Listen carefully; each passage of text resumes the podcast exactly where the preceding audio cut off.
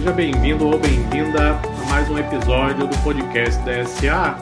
E hoje eu tenho a companhia de uma das primeiras alunas do portal Data Science Academy, a Tabata Emanuele. Oi, Tabata, tudo bem? Tudo bem, Daniel. E com você? Tudo bom também. A Tabata vai conversar conosco hoje. Nós vamos trocar aqui algumas ideias, conversar um pouquinho sobre o mercado de trabalho. A Tabata tem algumas boas histórias também sobre a rotina de estudos em ciência de dados. Tenho certeza que vai ajudar muitos alunos que estão começando a sua caminhada. Para começar, Tabata, gostaria que você se apresentasse, contasse um pouquinho sobre você, sua cidade, sua formação acadêmica, seu trabalho, apresentar um pouquinho aí para o ouvinte do podcast da SA. Eu sou do interior de São Paulo, nasci na cidade de Piracicaba, mas há algum tempo já que eu moro em Americana, e até mesmo me mudar para Americana foi uma, uma decisão devido a estudos. Comecei a fazer a faculdade de, de informática, que foi, na verdade, até uma decisão interessante, porque eu sempre gostei de computador, mas para mim era um hobby. Eu havia feito um curso para montar e desmontar computador e tudo mais, mas a princípio eu estava prestando vestibular para ser bióloga. Então, eu decidi prestar vestibular em TI, mais para uh, ah, poder uh, não ficar parada, porque eu precisava né, uh, ter uma, um emprego, enfim, coisas do tipo. Então, como a biologia não estava dando certo, eu prestava, mas não, não conseguia ter sucesso, eu prestei TI e passei. E foi então que eu me, realmente me apaixonei e nunca mais mudei. A carreira de TI me conquistou e aí eu continuei e comecei fazendo a faculdade de, em análise de sistemas, depois eu fiz pós em gestão de TI. A carreira em si eu comecei na IBM em 2008 como estagiária. Depois tive um, breve ato em 2017 onde eu comecei, eu fui arriscar no mercado para ver uma outra perspectiva de, do mercado de trabalho, porque até então era só IBM. Então eu trabalhei na Ambev, me deu uma mudança assim de mindset muito grande, porque na IBM eu respirava tecnologia.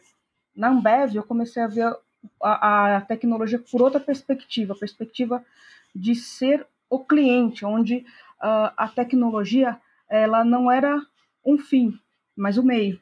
Como eu conquistava aquilo que, que eu queria como empresa. Então, foi uma mudança bem interessante e muito importante né, para a minha formação profissional. Mas em 2019 eu voltei para a IBM, onde continuo até hoje. Hum, legal, legal. Essa sua quase mudança para a área de biologia, então poderia ter mudado completamente a sua carreira, né? Com certeza. Né? Às vezes a, a, vida nos apresenta alguns caminhos, né? A gente nunca sabe aonde outro caminho vai nos levar. A gente tem que fazer uma escolha, né? O tempo inteiro. É muito interessante, legal. Você hoje trabalha com alguma função ligada à ciência de dados? É, caso positivo, como foi a migração? E caso você não trabalhe ainda em uma área ligada à ciência de dados. Quais são os seus planos aí para o futuro profissional? Hoje eu sou business analyst, então não é uma função diretamente ligada à ciência de dados, porém está é, tá totalmente correlacionada, porque minha função hoje é coletar os requisitos para que um produto, uma nova aplicação, enfim, uh, o que for ser implementado, né, relacionado ao meu departamento, eu preciso fazer essa coleta de requisito. E o meu time é exatamente o de governança e inteligência artificial. Então, uh, apesar de eu não ser uma cientista de dados, nem trabalhar diretamente, nem como data analyst, eu estou o tempo todo interagindo com esses profissionais e buscando os requisitos que eles precisam para fazer o trabalho deles. É ainda um passo para chegar onde eu quero. O que Está sendo bastante interessante porque eu estou ganhando uma visão de negócio muito importante, é, coisa que era um gap também, né? No, porque a gente traz os estudos no, no, no, na parte, quando a gente busca os estudos né, de data science, a gente vê muita. Geralmente o foco é muito técnico, o que acaba sendo óbvio os motivos. Mas a parte de business é trabalhando, é, é vivenciando que a gente ganha esse skill é muito difícil você é, adquirir esse tipo de skill num livro, apesar de você poder entender muita coisa, mas a, a vivência ela é, ela é, crucial. Então acredito que vai ser bastante interessante na minha, na minha jornada E agora eu também estou participando mais ativamente num projeto do time lá, onde eu pedi para participar tecnicamente e meu gerente concordou. Então, esse ano eu começo a trabalhar, mas ainda com minha função de BA e a parte de Data Analyst vai ser mais como, uh, vamos dizer assim, é, a gente dividiu mais ou menos como 70-30, né, para eu performar e começar a pôr o pezinho mesmo na ciência de dados. Hum, legal, legal. Trabalhando como BA, como Business Analyst, é, você tem uma oportunidade única, na verdade, de compreender um pouquinho dos dois universos, né? Sim. Faz aquele profissional um pouquinho híbrido, conhece lá a área de negócios, suas dificuldades, consegue compreender os jargões, etc. E também tem um pezinho do outro lado, na área de tecnologia, compreender como as coisas funcionam, está fazendo várias formações aqui na DSA, já tem aí uma bagagem incrível, por sinal, isso vai dar a você realmente uma visão bem diferenciada. Trabalhando como business analyst, é, você entende as dores dos clientes, não é? E você leva isso para a área de tecnologia. É uma curiosidade muito mais do que eu tenho a minha pergunta. Você percebe um gap muito grande entre a área de tecnologia e as áreas de negócio? Porque eu, durante a minha carreira, eu sempre vivenciei isso, né? Eu sempre procurei ser esse profissional híbrido, sempre estar no meio do caminho, e eu percebi que a área de negócio, a área de tecnologia, elas parecem viver em dimensões completamente diferentes, né? E a comunicação muitas vezes é problemática. Como você tem mais ou menos essa função intermediária, você tem essa percepção ou não? O gap é gigantesco e não, eu não vejo essa mudança de uns anos para cá, muito pelo contrário. É, essa, esse gap ele permanece grande, talvez mais para frente, no decorrer aí do, do, da evolução da ciência de dados, isso diminua, até porque é precisa que, ha, que haja essa conexão muito forte entre a área técnica e, e os negócios para que a ciência de dados realmente traga bons resultados, mas esse gap ele ainda é gigantesco. Aqui no Brasil, não, não sei como está, por exemplo, nos Estados Unidos, mas no Brasil a cultura de silos é muito forte, é muito, muito forte. Então é aquele, é como se fosse assim, eu cuido do meu departamento, você do seu, você não tem acesso aos meus dados, eu não tenho acesso aos seus. E isso é muito prejudicial, porque para se fazer uma boa análise de dados, você precisa cruzar informações de um departamento com o outro, você é, acaba tendo muita duplicidade de informação, você às vezes precisa de um dado que está num, num, outro lugar e para você conseguir esse dado você tem que pedir pelo amor de Deus para conseguir acesso àquela informação. Então essa cultura de silos ela é muito prejudicial, mas ela ainda é muito forte aqui no Brasil. É, pois é. Então a minha percepção continua a mesma, talvez até pior. Eu vivenciei isso em várias oportunidades, em vários projetos e percebe-se claramente um distanciamento entre os profissionais de tecnologia e as áreas de negócio. E é difícil você encontrar uma empresa onde tenha profissionais ali no meio do caminho, compreendendo ambos os lados, tentando unir as pontas. É cada vez mais difícil, pelo visto, ainda tem aí desafios a serem superados ao longo dos próximos anos. Ok. Bom, você com certeza mantém uma rotina de estudos, né? Todo profissional que trabalha de alguma forma com tecnologia tem que estar estudando constantemente, está fazendo vários cursos aqui na DSA já há um bom tempo. E independente dos cursos da DSA, outros cursos que você faça e também para o seu trabalho, conta um pouquinho aqui para o ouvinte do podcast como é a sua rotina de estudos, independente do que você está estudando, mas como é a sua rotina, como você planeja, como você cria as estratégias. Essa pergunta eu tenho feito a todos os alunos que estão fazendo podcast comigo, porque é uma das maiores dúvidas de quem está começando. Eu estudo é, nos finais de semana, eu estudo um pouquinho todo dia, eu estudo de manhã, eu estudo de noite, o que eu estudo, qual é a sequência ideal. Então, essa é uma dúvida bastante constante e é sempre bom aproveitar um pouquinho da experiência de pessoas que já estão aí um pouquinho mais é, avançadas em termos até mesmo de preparação. Conta um pouquinho como é a sua rotina de estudos. Quando eu comecei né, a estudar na, na DSA, eu comecei num estilo em que eu estudava eventualmente e não tinha um plano ainda definido. Eu acessava, via as aulas, é, e às vezes eu tinha aquela questão de, por exemplo, um sábado maratonar os estudos. Com o tempo, eu fui percebendo que a consistência ela é mais efetiva do que a frequência. Por exemplo, se eu estudar 30 minutos diariamente, eu tenho resultados melhores do que se eu maratonar um dia três horas. Por, até por uma questão da aprendizagem, do cérebro assimilar aquele conhecimento, de eu poder uh, relembrar o que eu estava estudando no dia anterior. É muito mais fácil do que se eu ficar num, intervalo de tempo muito grande. Mesmo que estude toda semana, é, numa frequência grande, o, a absorção do conteúdo vai ser mais lento. Mas se eu sou mais consistente, mesmo com um período de tempo menor, isso se mostrou muito mais efetivo para mim. Então, de 2017 para cá, eu tive vários tipos de abordagem, de approach para poder estudar, mas uh, percebi que tendo um planejamento, e foi também quando eu pus no papel, papel modo de dizer, é, a famosa planilha Excel, começou a ser muito mais efetivo porque eu comecei a criar comigo um comprometimento. Estava ali, eu colocava uma data de início, uma data de fim, para eu uh, atingir aquela meta daquele estudo, e isso também começou a criar o senso de responsabilidade. Com o tempo na, na empresa também, eu, a gente começou a usar a metodologia de OKR. Eu comecei a estudar essa metodologia e se encaixou muito bem no meu perfil, gostei muito da, da, metodologia e comecei a aplicar também nas minhas, nas minhas metas pessoais, tanto de estudo, é, de, idioma, qualquer coisa que eu quisesse aprender, eu aplicava a metodologia, porque é como se ela fizesse com que você tivesse uma percepção ponta a ponta, né, daquilo que você quer. Por quê? Porque ela te faz ter um propósito e através daquele propósito você começa a definir suas responsabilidades, você passa a ter uma missão, aí você percebe que para você conseguir adquirir essa missão, você vai precisar escolher alguma ferramenta para você trabalhar, para você fazer o tracking dos seus resultados. Então, você precisa colocar isso em alguma ferramenta.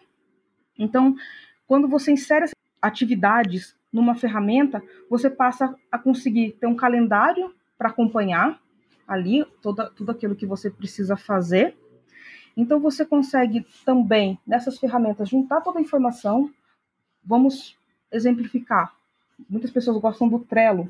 Então você coloca seus cards lá, você coloca início e fim, você consegue colocar ali na, nas informações o que você está fazendo, o que você está estudando, coloca comentários do que você tem dificuldades, o que você precisa aprofundar mais. Então você consegue documentar o que você está fazendo e esse documentar também te traz fixação, comprometimento e aquela sensação de estou entregando, estou fazendo, você está vendo aquilo acontecer, que para o nosso cérebro isso é muito importante. Aí você precisa vivenciar esse sistema, que é a questão da uh, consistência que eu comentei. Então você faz isso sempre, então se torna um hábito. E aí, quando se torna um hábito, é mais fácil porque para de ser penoso porque você não está mais naquela, naquela sensação de ir contra o seu status quo, mas você, de repente, aquilo passa a ser o seu novo status quo, você passa a ter uma cadência, você passa. Aquilo faz parte do seu, da sua nova rotina, do seu novo dia a dia. Então, você consegue criar um sistema, o seu próprio sistema de estudo. Você consegue administrar muito melhor e, para mim, foi, foi dessa forma que funcionou. Hum, legal, legal. É, você já tinha falado sobre o OKR antes, pelo visto, parece ser algo realmente que faz a diferença no dia a dia. E durante os estudos, quais são suas maiores dificuldades? Matemática, estatística, programação, negócios, idiomas, nada disso, qualquer outra coisa? Qual é exatamente a sua, aquilo que você sente mais dificuldade, que leva mais tempo para aprender? Acho até por uma questão de problemas aqui no Brasil com relação a a parte de cálculos que não é muito, não sei se a palavra certa seria requerida, mas eu acho que a abordagem dada nas escolas talvez não seja a mais interessante. Isso acabou tendo um gap muito grande para mim. Eu nunca enxerguei a parte da, da matemática e estatística como eu deveria, por não ter tanta apresentação prática daquilo. Era só aquelas continhas e que eu não conseguia ver lógica naquilo. Então, uh, acabei não dando a devida atenção logo de início, isso acabou se tornando um, um gargalo nos meus estudos, então eu tive que, em vários momentos, meus estudos na a voltar ao básico, então isso foi um, uma parte que foi bastante dolorida no processo de aprendizado, mas ainda assim, com o tempo acabou se tornando divertido, porque eu comecei a enxergar coisas que eu não via antes, exatamente por uh, começar a entender e, e enxergar o porquê, alguns porquês dos cálculos, algumas coisas que eu aprendi há muito tempo. Falei, nossa, é para isso que serve. Então, acabou sendo também umas descobertas e ficou interessante também. E a parte de negócios, que hoje eu estou sanando exatamente pela função de BA. A parte de negócios é, de longe, a mais difícil, porque você tem que enxergar o futuro. Não é aquela coisa do matemática que você pega um livro e está lá. Você tem que entender o que se passa na cabeça do, do seu cliente, o que ele está pensando e o que ele quer. Então, isso é, é bastante. Não, não é uma tarefa muito fácil, requer bastante habilidade de argumentação, de conversar, de entender, de enxergar a estratégia do, de negócio em si. Então, essa é realmente a parte que vem sendo vivência onde eu estou conseguindo de fato aprender. Legal, legal. Sobre isso, alguns comentários. É, primeiro, é curioso que alguns alunos com os quais eu tenho conversado com relação ao podcast, você vê que realmente cada um tem é, uma dificuldade em áreas diferentes, exatamente por conta também do background, da formação acadêmica e daquilo que vinha estudando antes de começar entrar na área de ciência de dados. Então, isso apenas comprova que nós já sabemos, ciência de dados é um grande tripé envolve áreas diferentes, são várias disciplinas. Talvez você domine uma no começo, tem que desenvolver em outras, é absolutamente normal. Com relação à área de negócio, concordo plenamente com o que você falou, é você tentar enxergar com os olhos dos outros. Acho que não há nada mais difícil do que isso, não é? Senão é impossível, porque você coloca várias pessoas numa sala de reunião e tenta fazer as pessoas chegarem a um consenso. É quase impossível, porque por mais que todo mundo esteja falando às vezes da mesma coisa, cada um olha de uma maneira diferente, cada um tem uma visão diferente, com base no seu background, com base naquilo que acha que deva estar lá no futuro, etc. Então, o trabalho de compreender a área de negócio, concordo com você, de longe é o mais complicado. O conhecimento técnico, ele pode ser adquirido de uma forma um pouco mais organizada, estruturada. O conhecimento de negócio, é difícil você adquirir esse conhecimento só lendo livros. Muitas vezes você precisa desenvolver projeto, trabalhar do início ao fim, estar no mercado de trabalho, claro, e é um processo que leva tempo. Eu mesmo até hoje continuo aprendendo, vou aprender também ao longo da minha carreira, sem dúvida alguma. Então, concordo plenamente com você. Nós fizemos o, o programa de mentoria em 2020, estamos gravando o podcast em 2021, mas fizemos o programa de mentoria em 2020 com a primeira turma entre maio e agosto de 2020. Você foi uma das mentoras. Apenas para explicar aqui para o ouvinte do podcast, nós enviamos um formulário aos alunos interessados em participar do programa, programa totalmente gratuito para os alunos dos cursos pagos da DSA, e aqueles que estivessem interessados em participar preenchiam o formulário, colocavam lá se tinham interesse de ser mentor ou mentorado.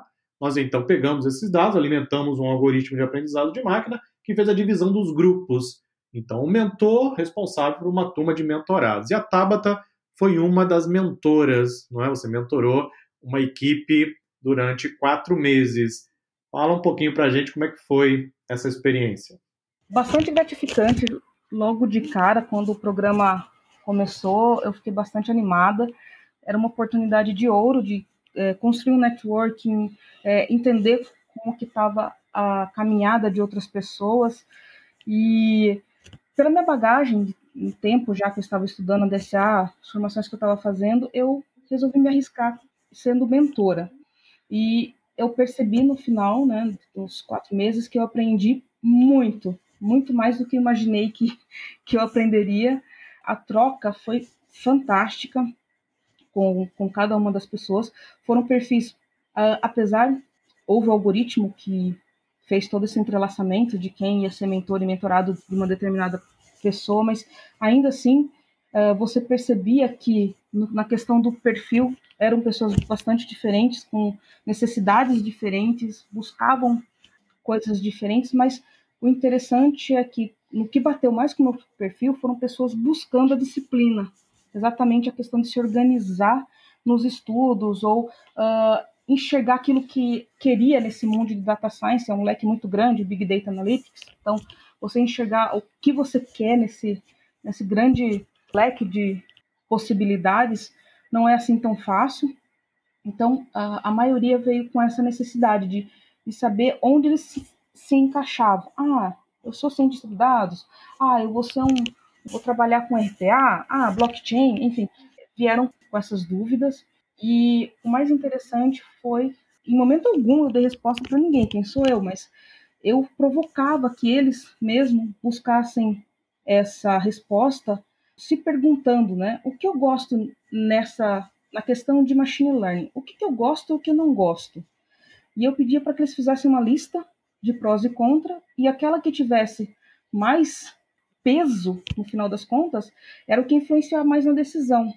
E foi bastante interessante, porque todos eles fizeram isso, conseguiram traçar um caminho na questão de onde queriam buscar esse conhecimento nesse mundo de Big Data. Mas foi muito interessante também a questão de perceber e estar na pele do outro que está ali como mentorado. Você tem aquele receio de não atender expectativa, ou você tem uma questão de, nossa, a pessoa está aqui, eu estou tentando transmitir um conhecimento e é uma responsabilidade incrível. Então você tem aquela sensação de eu preciso dar o meu melhor.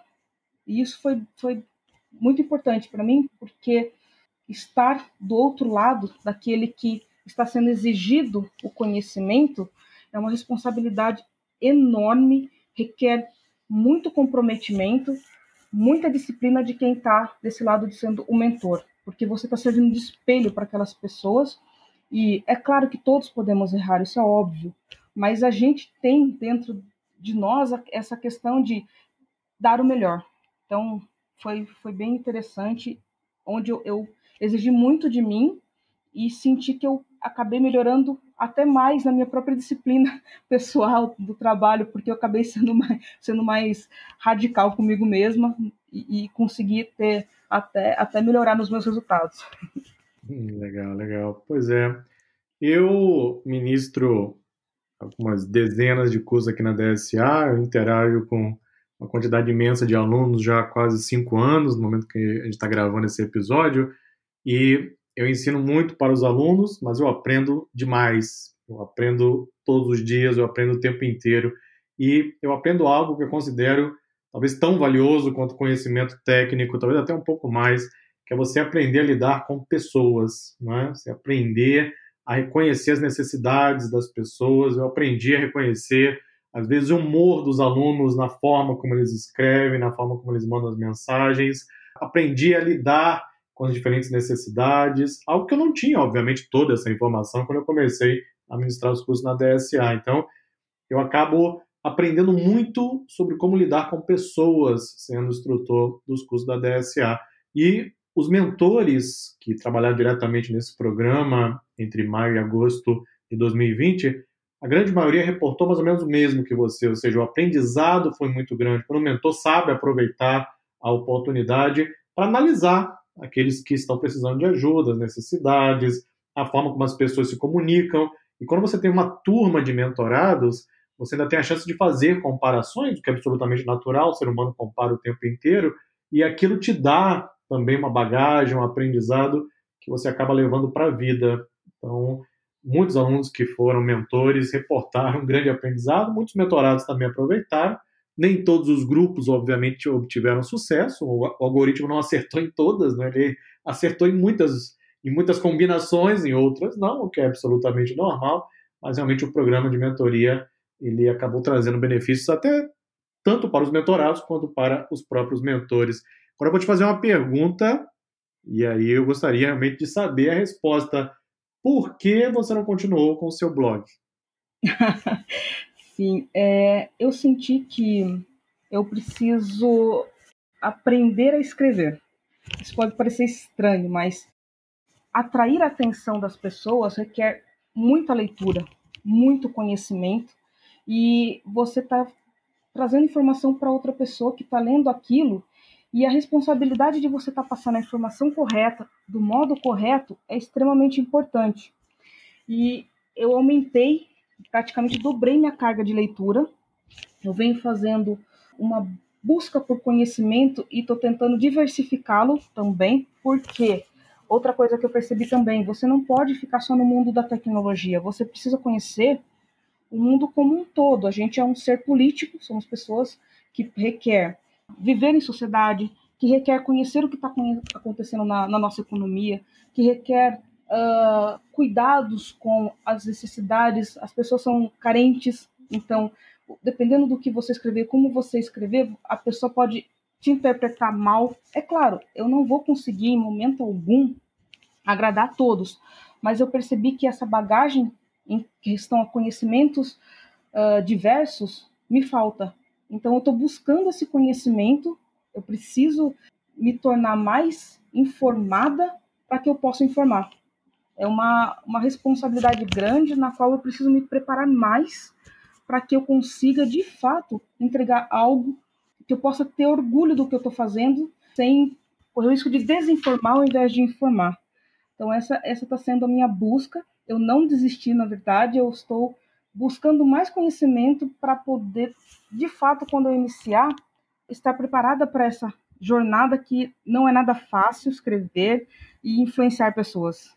Entendi, entendi. Agora eu deixa eu explicar para o ouvinte por que eu fiz essa pergunta. Ele pode, pode ficar imaginando, por que você fez essa pergunta do nada, né? Do além, surgiu a pergunta do além, você fez a pergunta do blog, o que, que tem a ver uma coisa com a outra? Bom, a Tabata está conosco há muito tempo, quase, praticamente desde o início da DSA, e ela costumava fazer muitos posts na timeline da comunidade. Posts muito bons, inclusive. Ela está sendo, acho que modesta, inclusive, porque ela escreve muito bem. Mas ela fazia posts lá na timeline, ajudava várias pessoas, etc. Em 2017, se não me engano foi 2017, 2018, eu então lancei o desafio para a Tabata. Tabata, porque você não escreve um blog, porque você não publica um blog e começa a colocar seus pensamentos. Ela começou o blog aceitando meu desafio e aí escreveu alguns posts, mas depois acabou voltando para se preparar um pouco mais. E uma outra um outro episódio que eu lembro muito bem dessa de, de tudo isso, né, com relação ao blog, etc, é que quando a Tabata lançou o post no blog, uma das primeiras coisas que ela tomou foi cacetada na cabeça. Eu lembro dos comentários, alguns comentários que tinha, inclusive, lá no, no post. E, e aí eu trago para você, Tabata, um pouquinho da minha experiência. Eu acho que a gente não conversou depois desse episódio, mas gente traga um pouquinho da minha experiência. Você vai tomar pancada o tempo inteiro, ok? E é aquela, aquele velho ditado, prego que se destaca, ele toma martelada. Então, quando o prego estiver um pouquinho para fora da madeira, vai ter alguém passando para dar uma martelada. É assim que funciona, é inerente do ser humano. Então, quando você se dispõe a fazer algo diferenciado, a se expor, naturalmente você vai tomar pancada de volta. É mais ou menos como colocar a cabecinha para fora da janela do carro em, movimento, né? Alguma coisa vai acontecer. E eu lembro muito bem que a Tava estava começando a escrever o blog, toda empolgada e tal. E aí começou a receber pancadas de pessoas não criticando a escrita, criticando o pensamento. Uma coisa surreal, né? Eu lembro muito bem disso na época, estava aí. Nós aqui na DSA também tomamos pancada o tempo inteiro. Nosso blog, nosso blog já passou de 300 artigos, e tem podcast, tem de book, tem os materiais, e é impossível agradar todo mundo. Então, eu aproveito aqui o podcast e deixar para você o seguinte: não desista porque você já escrevia muito bem. Continue escrevendo. Não desista dessa possibilidade, porque é, você é uma leitora voraz, né, desde que já tinha começado a DSA, você sempre escrevia bastante conosco, e às vezes a pessoa vai para a internet, publica um blog, etc., e começa a se, a se deparar com toda a maldade que existe, principalmente nas redes sociais. Então, não se deixe de forma alguma se abalar por isso, de forma alguma continua escrevendo, vai se aprimorando, vai melhorando, porque você ajudou muitas pessoas durante o programa de mentoria. Muitas pessoas, todos os seus mentorados ficaram fascinados com você. Você ajudou muita gente. Quem sabe você pode continuar ajudando outras pessoas, escrevendo, colocando seus pensamentos, seus sentimentos, aquilo que você vê no mercado. Isso talvez possa fazer diferença na vida de outras pessoas, ok? Obrigada, agradeço muito aí pela, pelo apoio. É, anima mais porque eu gosto muito. Eu, de fato, você estava está certíssimo com sua análise. Quando eu comecei, eu estava radiante, mas eu uh, realmente tomei tanta porrada que eu fiquei com aquela sensação de que o problema era eu. Então, isso me deu um pouco de naquela sensação, nossa, eu preciso melhorar, eu preciso melhorar e ler mais, estudar mais para ser merecedora, vamos assim dizer, né? Então, eu vou trabalhar um pouco mais essa minha percepção, mas desistir jamais. Trabalhe isso, trabalhe isso, Tabata. E é, uma pessoa que critica de forma voraz, ela fala às vezes é muito mais sobre si mesma do que sobre o outro. Então tenha, tenha essa sensibilidade, ok? É, filtre o que você receber em termos de mensagem, de crítica, etc. É claro que devemos ouvir, devemos sempre ter a humildade de saber que nós erramos, mas é, naquele episódio, não, não houve nenhum erro. Seu sentimento foi colocado de forma genuína naquele post que você contava sobre como começou a sua caminhada, estudo em cientista de dados e tal, e veio tomou várias porradas, várias pancadas de gente que não concordava com o seu pensamento. E é isso que nós vivemos na sociedade de hoje, né? Ninguém concorda com mais ninguém, né? Virou um pandemônio completo, ninguém concorda com mais ninguém todo mundo acha que está certo. Ninguém sabe para onde vai mais. Então, volte a escrever, volte a trabalhar no seu blog, coloque seus pensamentos, isso vale a pena, você tem, tenho certeza absoluta, tem muito para passar para outras pessoas. Bom, vamos chegando ao final do podcast e eu queria fazer uma pergunta para você sobre a sua visão do mercado de trabalho em ciência de dados. O que, que você acredita que vai acontecer nos próximos anos, que você tem visto no seu meio hoje, onde você está trabalhando?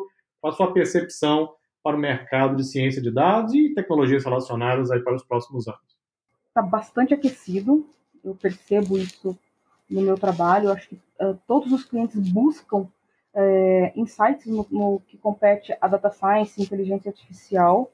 Então, está vindo com força total, atrasado sim no Brasil, porém, finalmente as empresas estão enxergando essa necessidade, que precisam uh, correr atrás desse atraso e implementar tanto a parte essa cultura de data driven. Ela é finalmente chegou no Brasil, as pessoas estão enxergando. Ainda existe um gap de entendimento muito grande percebe-se ainda que as pessoas, como os stakeholders e a camada mais acima, ainda tem um pouco de dificuldade de entender como funciona, por exemplo, todo um, um, um modelo de AI, como ele funciona, você é, idealizar, você trabalhar, você entregou o projeto, ele não acabou, você tem que, volta e meia, retreinar o seu modelo para ele uh, não perder a acurácia dele, mas alguns acham que quando você entregou, você não tem que fazer mais nada, mas existe toda a questão do AI Ops, por exemplo, que é você manter aquilo funcionando da forma certa.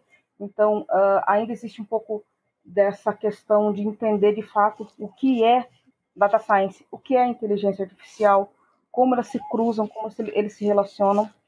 Mas o importante é que começou, está aquecido. Né? A pandemia ajudou bastante nisso talvez uma coisa boa né, nesse acontecimento trágico com o mundo, mas uh, acelerou muito a adoção de automação também, é, de rever processos. Então, isso está trazendo uma aceleração muito importante. Apesar desses problemas ainda de entendimento, ainda tem profissionais oportunistas que acham que vai fazer um curso de 10 horas e vai virar um cientista de dados, e aí algumas empresas acabam contratando esses profissionais, se frustram e acham que o problema é a, a ciência de dados, mas na verdade não é. Então, existe isso muito aqui, essa cultura do jeitinho brasileiro, que a gente tem que transpassar isso e mostrar para as pessoas que não é bem assim. Para adquirir esse conhecimento, é uma carga de estudos enorme, requer muita dedicação, mas é prazeroso. Então, existem alguns problemas a serem enfrentados, sim, mas eu vejo um aquecimento fantástico. Ok, eu concordo plenamente e a percepção também dos demais alunos com os quais eu tenho conversado aqui no podcast. Essa é a percepção global. O Brasil está vivendo agora, mais ou menos, o fenômeno da ciência de dados vivido nos Estados Unidos há uns quatro anos atrás, mais ou menos, e a coisa aqueceu realmente, as empresas começaram a buscar e a demanda pelos profissionais está alta, a qualificação leva tempo, então é claro que a oferta de profissionais qualificados não é suficiente, e veremos esse fenômeno ao longo dos próximos anos, com certeza. Então, com isso, nós concluímos mais um episódio. Tabata, muito obrigado pela sua participação. Mais uma vez, foi maravilhoso conversar com você e desejo aí que você volte com seu blog o mais breve possível. Muito obrigado, viu? Muito obrigado, Daniel, pela oportunidade de passar um pouco da minha vivência, da minha experiência. E sim, o Dados Contados vai voltar. Legal. Então, concluímos assim mais um episódio do podcast da SA.